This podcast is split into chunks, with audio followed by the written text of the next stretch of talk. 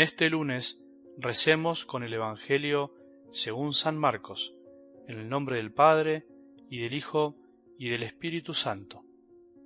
Los escribas que habían venido de Jerusalén decían, está poseído por Belzebul y expulsa a los demonios por el poder del príncipe de los demonios. Jesús los llamó y por medio de comparaciones les explicó cómo Satanás va a expulsar a Satanás. Un reino donde hay luchas internas no puede subsistir y una familia dividida tampoco puede subsistir.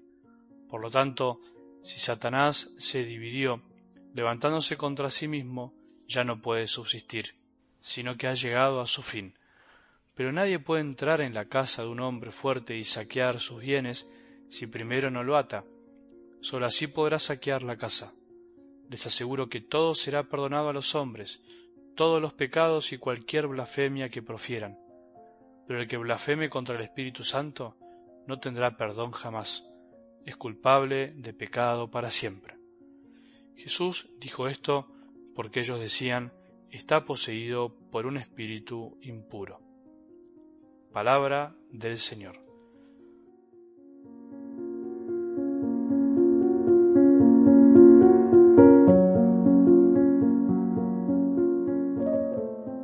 Los lunes debemos a veces retomar fuerzas para toda la semana. Lo necesitamos. A veces podemos empezar muy cansados, o podemos estar tristes, sin fuerzas, desanimados. Decía la palabra de ayer domingo, no estén tristes porque la alegría del Señor o en el Señor es nuestra fortaleza, es la fortaleza de ustedes.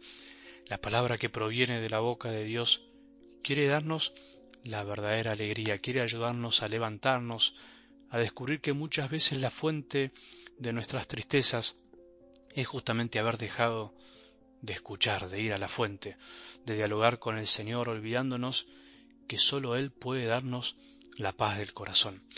A veces los sacerdotes, como cualquier ser humano, nos puede pasar que no sabemos bien qué decir al escuchar nosotros mismos el Evangelio.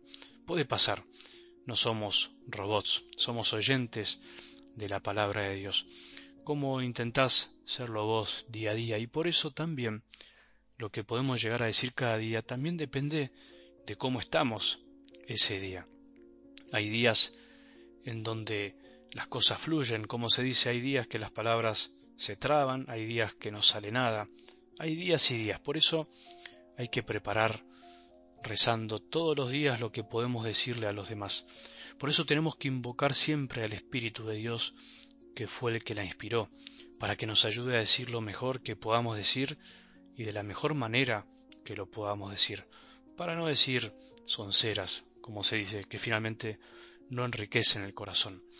No siempre estamos igual, tanto los que predicamos como los que escuchamos, y la eficacia de lo que decimos y escuchamos depende también del estado de ánimo de nuestro corazón. Por supuesto que también hay que saber aislarse de eso.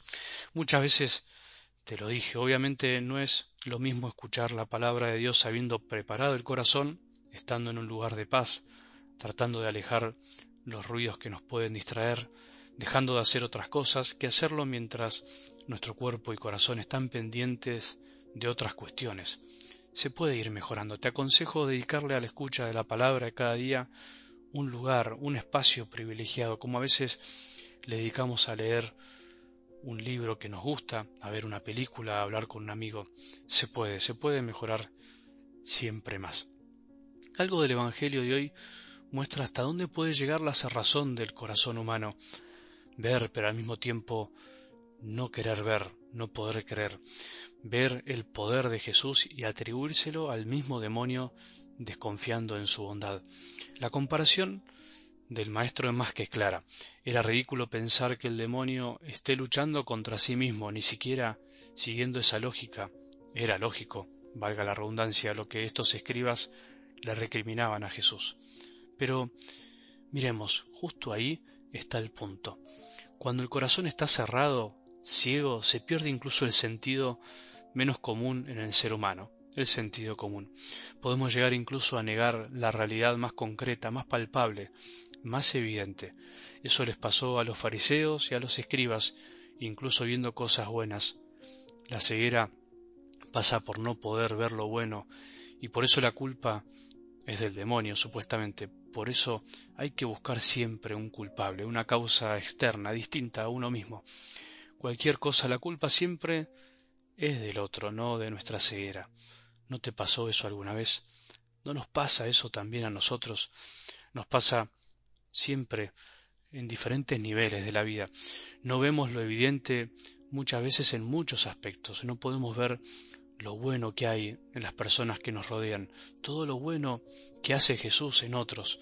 No podemos ver que el reino de Dios está entre nosotros, en nosotros, y seguimos buscando por no sé dónde, pretendiendo que Dios haga lo que nosotros queremos. Y lo peor que nos pasa a veces es que cuando empezamos a verlo, parece que no queremos y es como si nos volviéramos a tapar los ojos para dejar de ver la realidad. No vaya a ser que tengamos que reconocer nuestro error y cambiar.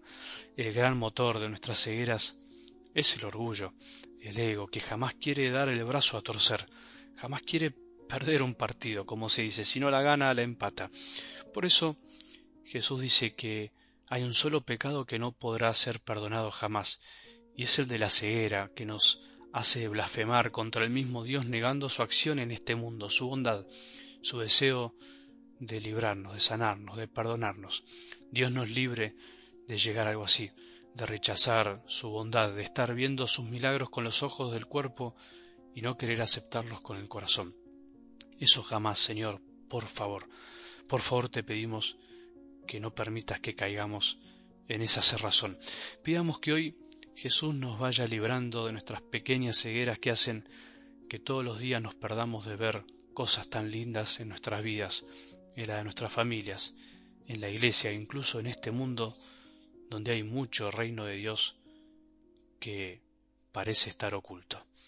Que tengamos un buen día y que la bendición de Dios, que es Padre misericordioso, Hijo y Espíritu Santo, descienda sobre nuestros corazones y permanezca para siempre.